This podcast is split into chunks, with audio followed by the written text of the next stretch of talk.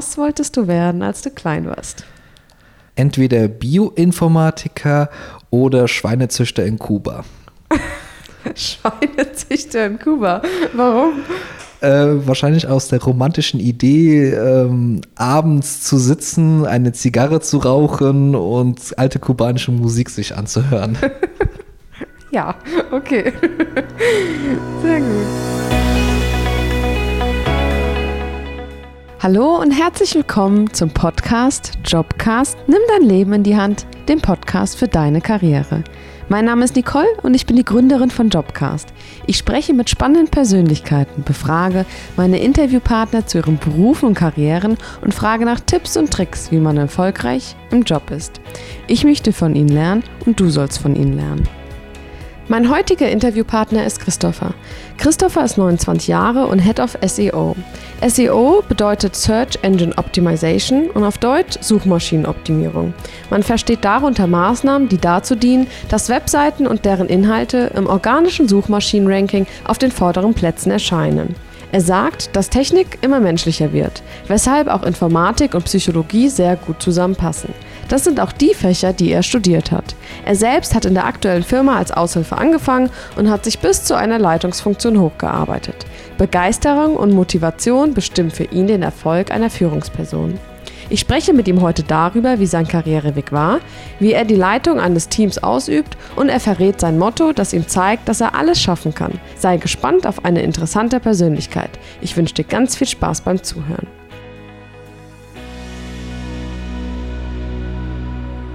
Ja, vielen lieben Dank, dass ich bei dir sein darf, Christopher. Wir sind hier in Offenbach in der Heine-Fabrik und ähm, du nimmst dir ein wenig Zeit für ein Interview.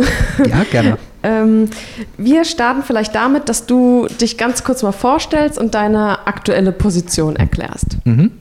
Ähm, wie gesagt, mein Name ist Christopher Groß, äh, bin 29 Jahre alt, werde dieses Jahr 30, bin Head of Search Engine Marketing, abgekürzt Head of SEM, äh, bin hier bei der VV Business fast zehn Jahre und habe einen, sag ich mal, unüblichen Weg, einen Karriereweg eingeschlagen. Ja, hört sich spannend an. Dann gehen wir mal diesen Weg durch mhm. und gehen zurück zu dem Zeitpunkt, ähm, als du dein Abi beendet hast sozusagen und dann bist du, wie hat es angefangen? Ähm, nach dem Abi ging es erstmal in den Zivildienst und da war es eigentlich für mich ganz klar, ähm, Informatik zu studieren. Mhm. Einfach auch so von dem Elternhaus so ein bisschen mitbestimmt, weil ich halt auch als kleiner Junge schon mit drei Jahren mit PCs in Berührung kam. Das heißt, bei allen technischen Problemen wurde ich mal angerufen und angefragt. Ähm, das war halt also in dem Sinne vorbestimmt, auch für mich bis dann irgendwann mal ich auch mal während der Uni mal Geld verdienen wollte und da bin ich in die VV Business eingestiegen im Jahr 2009 im August, das weiß ich noch ganz genau und habe halt meine Aushilfstätigkeiten hier ausgeübt, wie beispielsweise Kabel sortieren, PCs installieren etc. pp. Und bis halt irgendwann mal halt äh, einer meiner Chefs auf mich zukam und halt mir die Frage stellte, ob ich Lust hätte auf SEO und äh, da habe ich als erstes gedacht gehabt, oh, geil, zweites Semester, CEO, das läuft.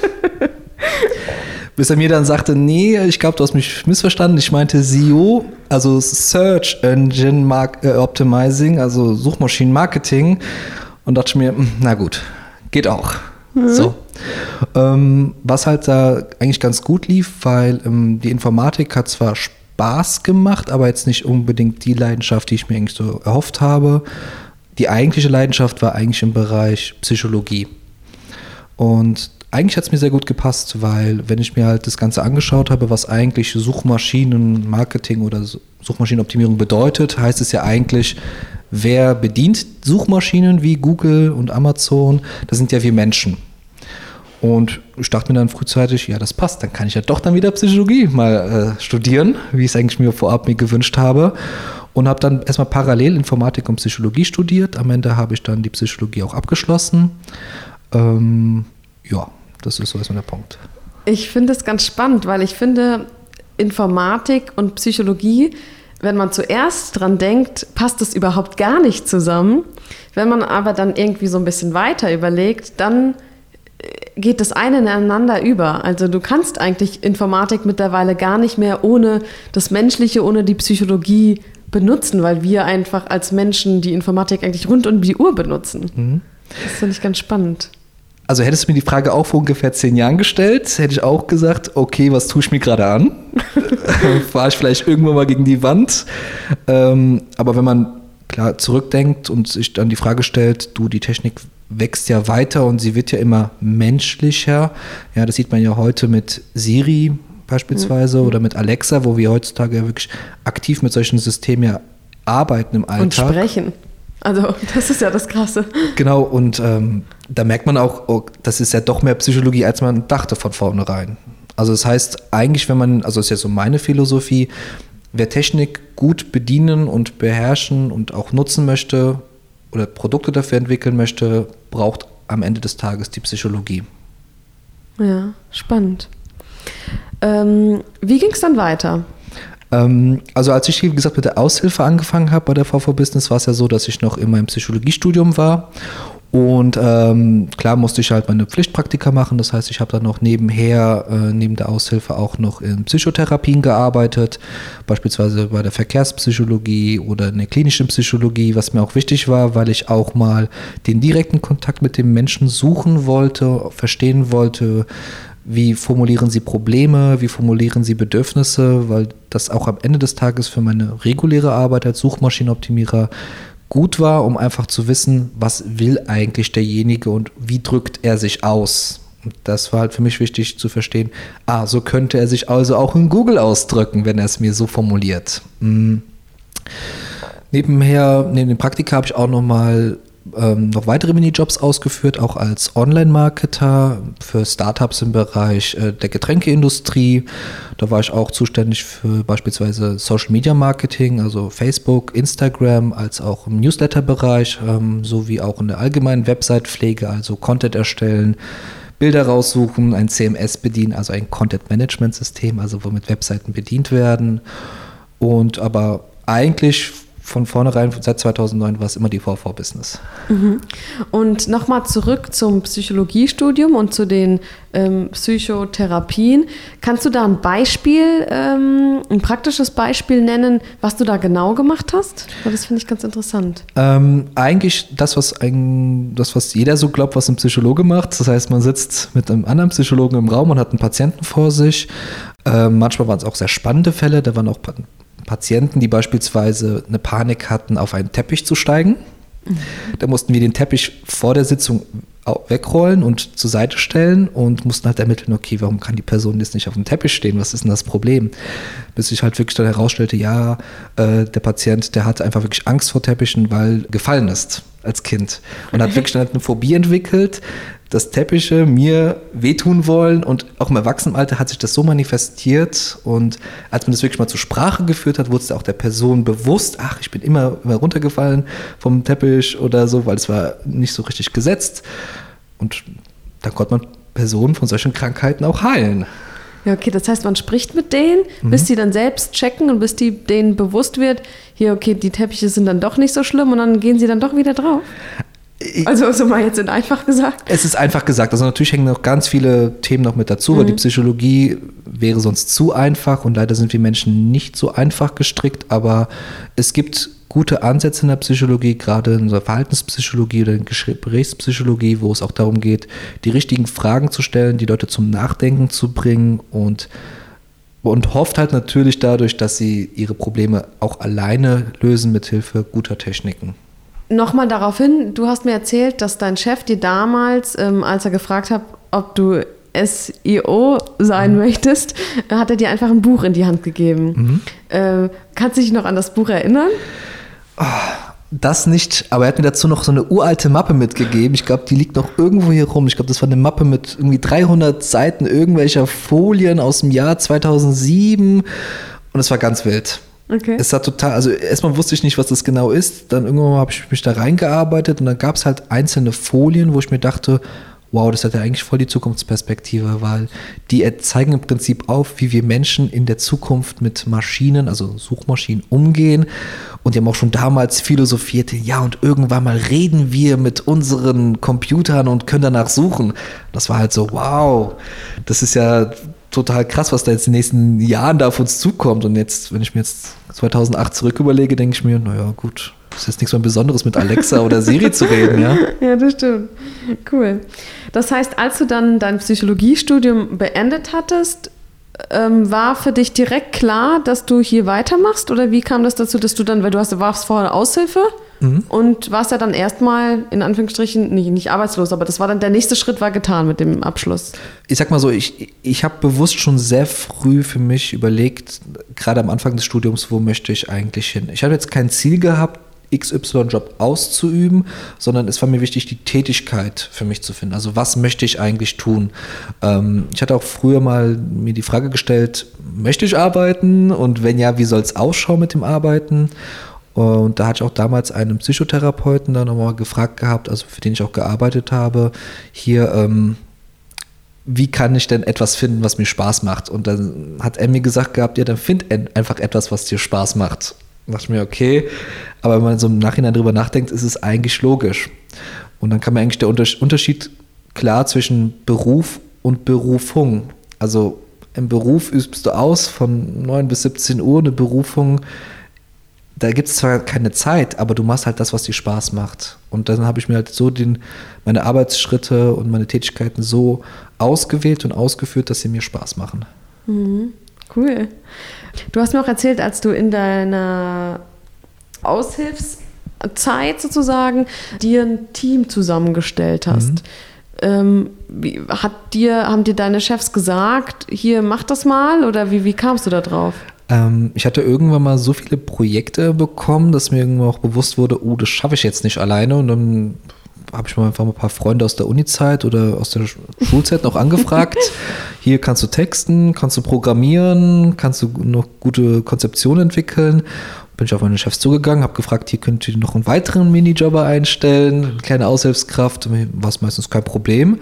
Bis dann irgendwann mal so das Gefühl kam, okay, da leitet wohl Christopher ganz heimlich eine kleine Agentur in einer Agentur. so was Eigenes. Ja.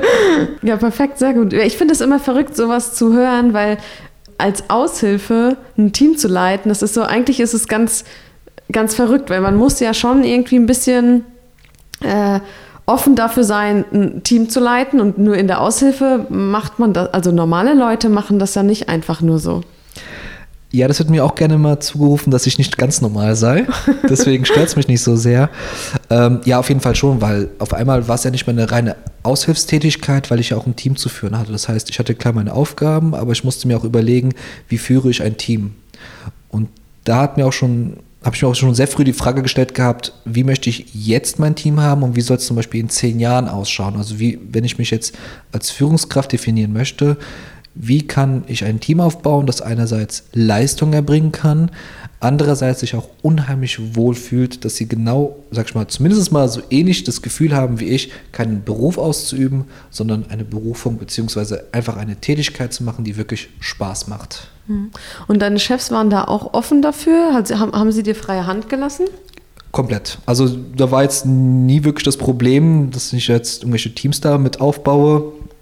Ganz im Gegenteil, also ich habe klare Regeln bekommen, wie ich das zu handhaben habe, aber ich wurde auch von den beiden sehr gut trainiert in der Hinsicht, also wie führt man auch ein Team, wie führt man Gespräche, ähm, aber an sich inhaltlich, wie ich mein Team zu führen habe, wurde mir komplett freigelassen. Dann sind wir bei dem Punkt Studium beendet. Genau. wie ging es ähm, weiter? Es war ja so, ich habe ja ziemlich viel erlebt, ich habe auch hier was aufgebaut und ich sag mal so, ähm, glaube, der wesentlichste Punkt war, ein gewisses Selbstbewusstsein zu haben. Auch mal wirklich zu rekapitulieren. Also ich wusste noch so drei Tage, bevor ich meine Masterarbeit abgegeben habe, kam schon so die Frage auf, was mache ich jetzt weiter? Und ich da ich mir die Frage gestellt gehabt, wo soll es dann wirklich auch hingehen in den nächsten Jahren? Also möchte ich jetzt in eine andere Agentur einsteigen, in einer normalen Position, eine 40-Stunden-Woche, ich sitze an meinem Arbeitsplatz, habe da vielleicht ein, zwei Kollegen und baue mich da selber hoch oder ich gehe einfach dorthin, wo ich was aufgebaut habe, aber ich komme da mit einer Vision hin, wo ich auch dann ganz klar im Gespräch mit meinen Chefs gesagt habe, ich möchte jetzt hier bei euch arbeiten. Das sind die Ziele, wo ich hin möchte. Seid ihr da, komm mit mir. Und da hieß es so, ja klar, warum nicht? Ist mhm. doch ganz klar, du bist ja hier schon eine halbe Ewigkeit, hast da was hochgezogen, äh, mach das Ding weiter, mach das Ding größer, weil jetzt hast du jetzt sogar noch mehr Zeit dafür. Ja, cool. Also da war eigentlich keine Hindernis. Also ich war gleich, sag ich mal, noch, ich sag mal so, gleich nach dem ersten Tag, nach der Abgabe meiner Masterarbeit, stand schon, sag ich mal, gleich mein Vertrag äh, vor der Tür. Ja, perfekt. Besser kann es eigentlich gar nicht laufen. Was waren dann die nächsten Schritte? Ähm, die nächsten Schritte waren halt zu überlegen, wie man jetzt, sag ich mal, das. Also wir hatten ja schon diese Teams gehabt, die halt alle ihre Aufgaben hatten, die Prozesse waren da. Das Wesentliche ging jetzt noch darum, jetzt das zu skalieren, also auf noch viel mehr Unternehmen, auf viel größere Unternehmen hochzusetzen. Und da war jetzt für mich jetzt die Aufgabe, okay, ähm, während ich halt in der Vergangenheit mehr selber die Optimierungen durchgeführt habe, das heißt ein wenig programmieren, ein wenig texten, ein wenig konzeptionieren, das Ganze musste ich jetzt auch nochmal andere Tätigkeit mit aufnehmen, wie beispielsweise äh, Unternehmensführung in dem Sinne oder Teamführung, dann noch stärker in die Strategie mit reinzukommen und Akquise. Mhm. Ähm, sodass natürlich auch die Zeit nicht mehr dafür geblieben ist, selbst zu optimieren. Ist aber trotzdem nicht so, also ich achte immer noch sehr darauf, sehr stark, dass ich immer noch auch die Kleinstarbeit mache. Weil ich auch äh, meine Teams gerade wenn ich Junioren mittrainiere und ich halte mich damit selber immer noch fit, die kleinste Aufgabe auszuführen, als auch natürlich die High-Level-Tasks. Das heißt, du willst auch wissen, was die da unten treiben, sozusagen, wenn man jetzt mal von unten und oben jetzt erstmal spricht, aber von Unerfahrenen und oder von mhm. Neuen, von Junioren als auch von Seniorigen. Äh, ich sag mal nein, weil das hat sich jetzt nach Kontrolle angehört. Okay. Und Kontrolle gibt es bei mir nicht. Okay. Ich vertraue meinen Leuten, sonst würde ich sie nicht aussuchen. Ähm, was ich aber mache, ist ähm, zu verstehen, ob sie ihre Arbeit ähm, so machen, wie ich es mir vorstelle, nämlich äh, im üblichen Work-Life-Balance. Das heißt, wenn sie etwas falsch machen, dann liegt das nicht, weil sie es falsch gemacht haben, sondern weil meine Prozesse falsch definiert waren. Mhm. Also mir geht es wirklich darum, dass meine Mitarbeiter es wirklich gut geht, dass sie eine Leistung erbringen und da muss ich immer wieder meine eigenen Prozesse hinterfragen. Wie gebe ich ihnen die Aufgaben? Wie werden sie weitervermittelt? Und hat sich das vielleicht über die Jahre geändert? Ja, wie beispielsweise, wenn man jetzt vor zehn Jahren zurück überlegt, dann gab es noch keine Sprachsteuerung. Das ist jetzt heute gegeben. Wie sieht es nächstes Jahr aus? Müssen wir anders optimieren, als es noch vor einem Jahr war? Mhm. Und ähm, weil du das gerade sagst, dann sind deine ähm, Sichtweisen vielleicht nicht ganz optimal, sondern du musst dich selbst ändern. Fällt es einem nicht manchmal schwer? Ähm, Weil du sagtest so ganz so locker, aber ich kann mir vorstellen, also wenn ich meinem Chef immer sagen, also würde, hier deine Sichtweise ist falsch, mhm. ich bin der Mitarbeiter, ich weiß, wie es funktioniert, der wird dann auch irgendwann sagen, hm, Nicole, ja, ich habe auch ein bisschen Ahnung. Ähm, es geht ja nicht darum, dass man wenig Ahnung hat, wenn man die eigenen Prozesse immer wieder mal anspricht, sondern es geht ja darum, erstmal aufzuzeigen, ich habe Ahnung, weil ich sehe, was die Fehler sind. Das gibt auch den Mitarbeitern mal, das ist ein ganz gutes Gefühl, nämlich, ähm, dass sie auch wissen, okay, da ist jemand, der auch mich versteht. Und ich glaube, es fällt mir etwas leichter, weil ich einfach Psychologie studiert habe.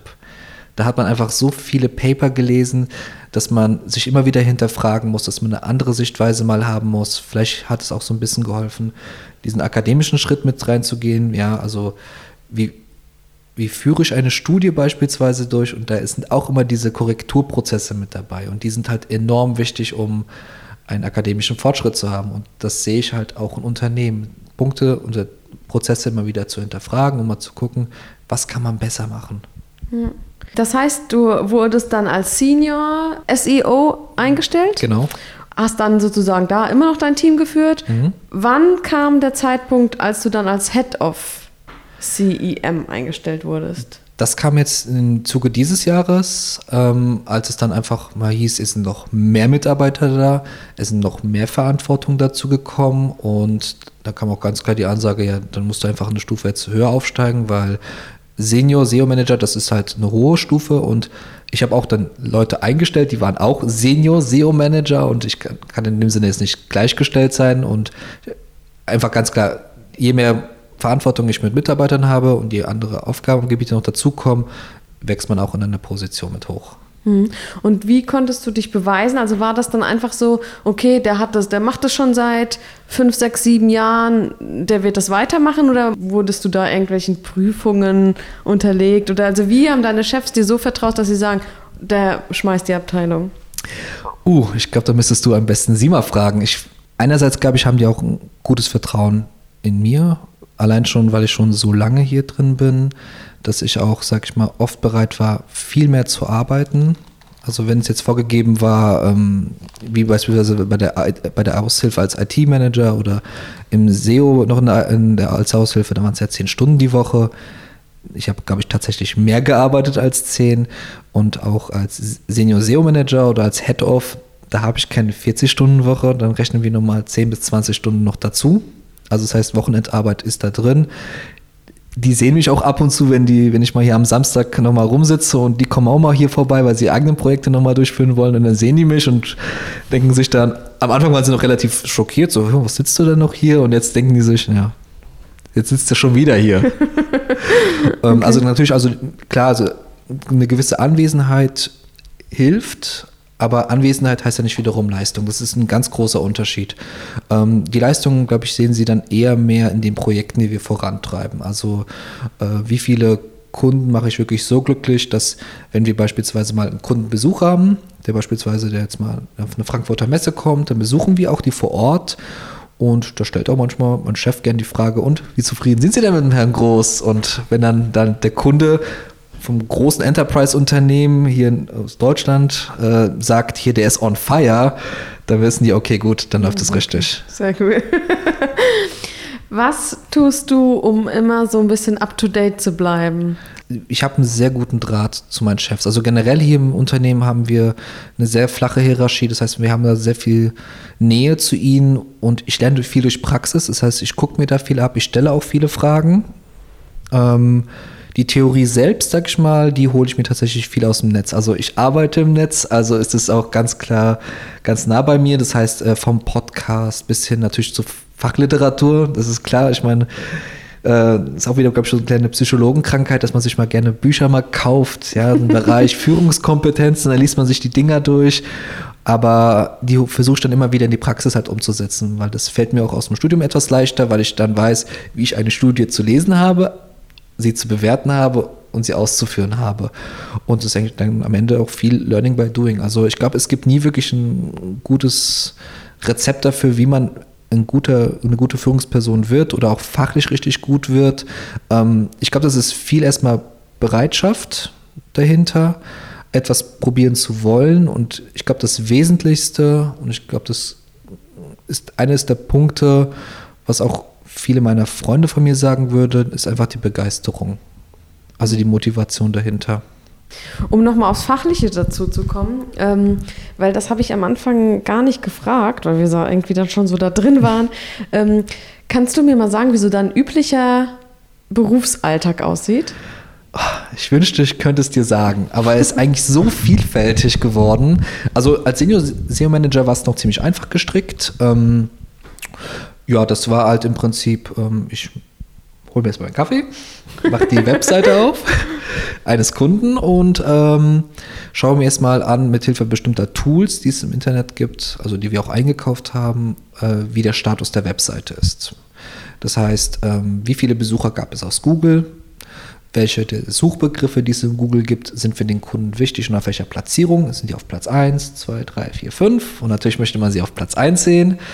Ähm, habe dann dadurch äh, Maßnahmen abgeleitet, also sich die Frage zu stellen, muss ich an dem Text was ändern, muss die Bildwelt verändert werden, muss eine andere Struktur auf der Webseite oder sind es technische Probleme? Ähm, habe mir dann die Ableitung im Prinzip dann rausgeholt, habe dann Pakete entwickelt und hat dem Kunden vorgestellt, wie er seine Webseite besser machen kann, sodass er einfach weiter vorne für seine wesentlichen Suchbegriffe gefunden werden kann. Mhm. Das war jetzt, sag ich mal, recht einfacher Alltag. Jetzt als Head-Off ist es natürlich ein bisschen schwieriger, weil man noch mehr Führungsverantwortung hat, als auch natürlich auch Akquise. Das heißt, da ist es eigentlich ein bisschen wild. Also ähm, ich strukturiere mir meinen Tag eigentlich ziemlich gut. Äh, ich habe Glück gehabt, ich habe damals zur Abiturzeit, ähm, hatte ich mal meinen Deutschlehrer gehabt, der war auch unser Schuldirektor, der hatte damals mal einen kleinen Kurs für uns geführt gehabt zum Thema Time Management. Das ist gut. Und da bin ich total verrückt geworden. Also ich messe wirklich viel im Alltag, was ich eigentlich mache und schaue mir an, wo habe ich zu viel Zeit verbraten. Wie machst du das? Ich habe äh, auf, dem, auf dem Handy Apps, die einfach mir anzeigen, was ich zu welcher Uhrzeit mache und das kann ich damit eintragen. Also das heißt, wenn ich mal eine Pause mache, trage ich das mit ein. Wenn ich gerade im Telefongespräch war, trage ich das mit ein und es geht halt ganz schnell. Das machst du, also du führst deinen Alltag in den Apps, um zu gucken, wie viel Zeit du für etwas brauchst. Ja, wie so eine Art Tagebuch. Oh, wow. Ja, aber dafür geht doch dann auch wieder voll viel Zeit drauf am Anfang das einzurichten dauert ein wenig. Irgendwann mal muss man nur noch draufklicken, weil der sich diese Tags gespeichert hat. Ob ich jetzt gerade Mittagessen war, dann ist es ja schon vorgespeichert. Und irgendwann mal hat man, sag ich mal, sag ich mal, die Struktur drin, dass man einfach nur noch klicken muss. Das dauert dann zwei Sekunden. Ah, wow, okay. Krass, okay, das ist ja spannend. Was sind denn deine Ziele jetzt noch? Wo willst du hin in deiner aktuellen Position? Ich bin eigentlich schon sehr weit oben in meiner Position. Ähm, deswegen ein Ziel ist eigentlich dann nur noch äh, Wachstum für das Unternehmen. Das bedeutet, äh, mehr gutes Personal zu haben, wirklich ein Team, wo ich mich total wohlfühle mit ihnen, meine aktuellen Mitglieder sich total wohlfühlen mit ihnen, dass wir wirklich so eine geile Arbeitsatmosphäre einfach mal schaffen. Ähm, dann natürlich auch geile Kunden einfach mal zu haben. Also auch mal so Projekte, die auch mal mich mal ansprechen. Also es muss nicht immer unbedingt ein Armaturenhersteller sein. Äh, es kann auch mal gerne jemand sein, der Citre verkauft. Das wollte ich auch schon mal haben. ähm, also wirklich auch mal Projekte durchzuführen, die einen wirklich auch mal selber noch persönlich reizen. Haben wir auch jetzt schon oder haben wir auch, also wenn ich jetzt über meine Kunden nachdenke, da sind ja Hersteller, also Automobilhersteller, äh, mit einem Umsatz von mehreren Milliarden bis hin zu kleinen Startups, die äh, Bartöl und ähnliches herstellen. Also da haben wir einen ganz wilden Mix und da möchte ich eigentlich weiterhin. Also noch mehr, noch mehr, noch mehr. Mhm, cool. Ähm, wodurch äh, bist du denn in deinem Beruf jetzt erfolgreich? Ich glaube, das ist eigentlich am Ende des Tages ziemlich einfach. Man braucht einfach die Einstellung, dass man keine Angst haben muss vor Aufgaben und dass man sich eigentlich für viele Sachen begeistern kann. Ähm, liegt auch so ein bisschen auch in meiner Vita. Hm, ich kann mich erinnern, da war ich, glaube ich, noch recht jung, äh, 13, 14. Da, Schon ein bisschen her. Es war ein sehr. Äh, es war, es war, ein Moment, der mich auch bis heute noch so begleitet hat. Da hatte ich auch so damals so Schulsorgen gehabt. Hm, wo will ich jetzt hin? Wie sind meine Noten? Und da kam mein Vater damals zu mir und hat mir gesagt gehabt, mach dir keine Sorgen, äh, wie etwas läuft, denk erstmal immer an das Heute und äh, ich gebe dir mal einen Spruch mit, den lernst du jetzt heute auswendig und den trägst du jetzt dann dein ganzes Leben mit. Das war ein ganz alter Latein, äh, Spruch auf Latein. Also ich kann kein Latein, ich kann zwar sehr gut Spanisch. Äh, der hieß äh, Homo sum humani nihil ame alenium puto. Mhm. Heißt übersetzt bitte? Äh, ungefähr, also nicht richtig übersetzt, aber es hat ungefähr den Sinn, ich bin ein Mensch und alles, was menschlich ist, ist mir bekannt. Also mhm. alles, was ein Mensch schon mal gemacht hat, kannst du eigentlich auch, da du ja auch ein Mensch bist. Das heißt, nichts ist unmöglich. Ich versuche es auch immer auch Freunden oder auch äh, meinen ähm, Teams so mit, mitzugeben, so ein bisschen die Angst zu nehmen, auch wenn Aufgaben immer schwierig erscheinen, es haben auch andere es geschafft oder es könnte auch ein anderer schaffen und ich glaube, dass du es auch hinkriegst und dass du es auch schaffen kannst. Und am Ende hat sich auch so bewiesen. Wenn du zurückdenkst an deinen Start ähm, in der Karriere, also drei Dinge, über die keiner spricht und die du gern beim Start deiner Karriere gewusst hättest. Äh, einerseits, man kann fachlich sehr gut sein, aber die andere Seite der Münze ist die Menschlichkeit. Also soziale Kompetenzen sind das A und O. Also du kannst wirklich fit sein in deinem Bereich, wenn du es aber nicht mit anderen Menschen transportieren kannst, hast du ein ganz großes Problem damit. Deswegen, ich sag mal so, hätte man es mir früher gesagt, dass natürlich, du kannst da intelligent sein, du kannst schlau sein in, dein, in dem, was du tust, aber wenn du es nicht rüberbringen kannst auf den Menschen, dann wirst du es nicht hinkriegen.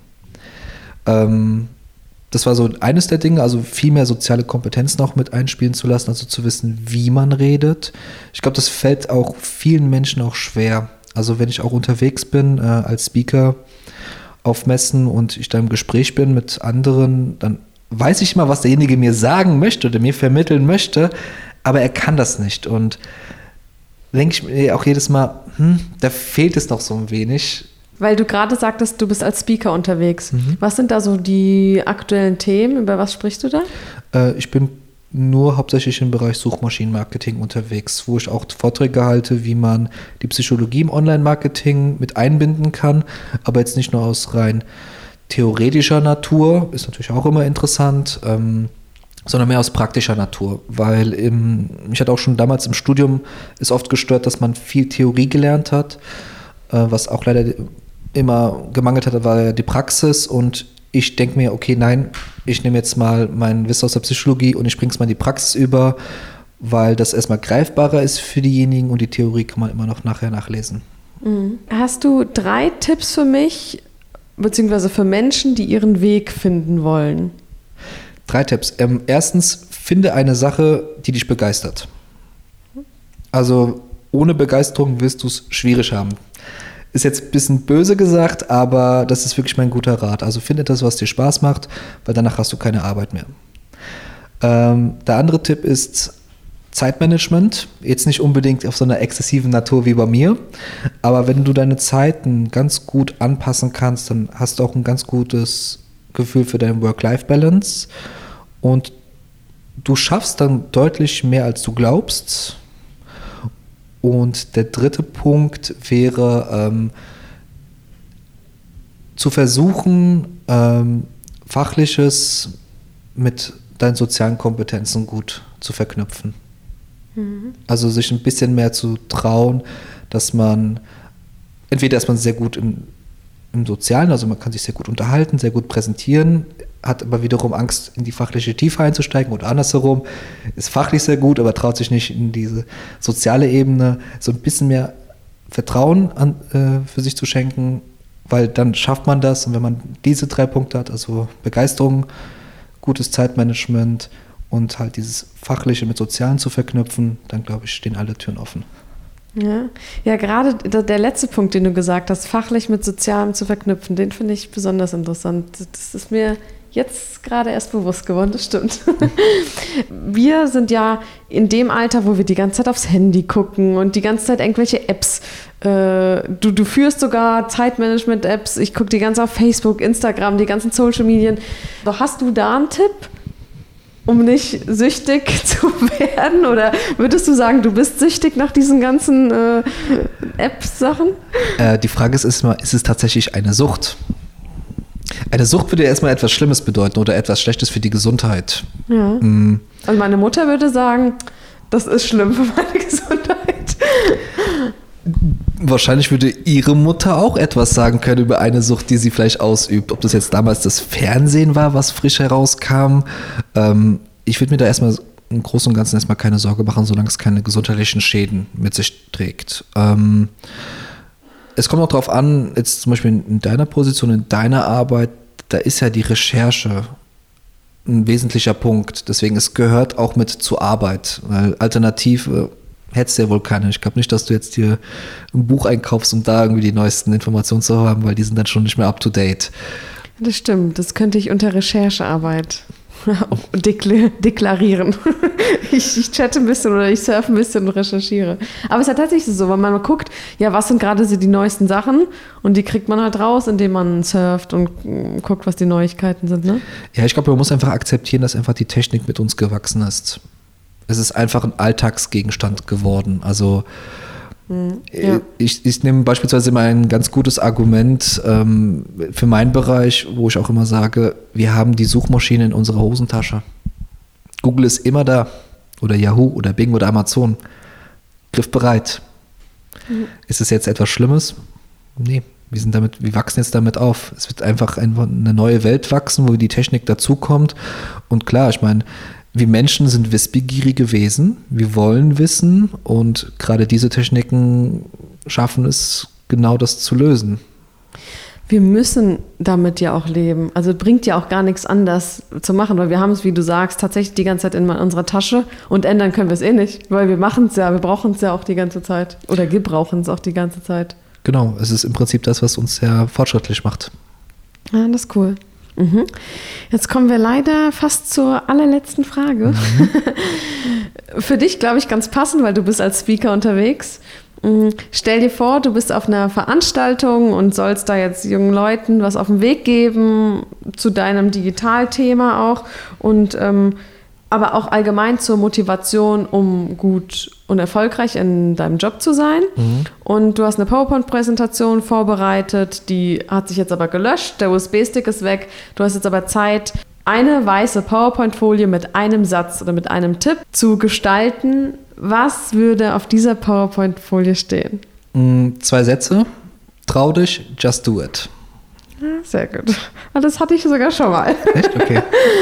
Trau dich, just do it. Okay, ja, cool. Ja, vielen lieben Dank, Christopher, für das tolle Interview, für Danke, das danke. Teilen deiner Gedanken. Trau dich, just do it. Interessant, dass meine erste Interviewpartnerin Jill ebenfalls just do it als Tipp hatte.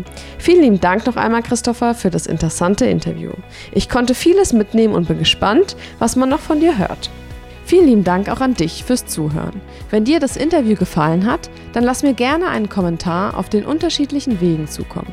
Via Instagram, Facebook oder einfach auf meiner Seite. Und erzähl deinen Freunden davon und teile die Folge mit ihnen. Ich freue mich schon sehr auf das nächste Interview. Ach so, und über eine 5-Sterne-Bewertung auf iTunes oder eine Rezession bin ich sehr dankbar. Ich freue mich immer über Feedback, weil ich mich dann nämlich verbessern kann und auch immer weiß, was euch wichtig ist. Bis zum nächsten Mal bei Jobcast, dem Podcast für deine Karriere. Deine Nicole.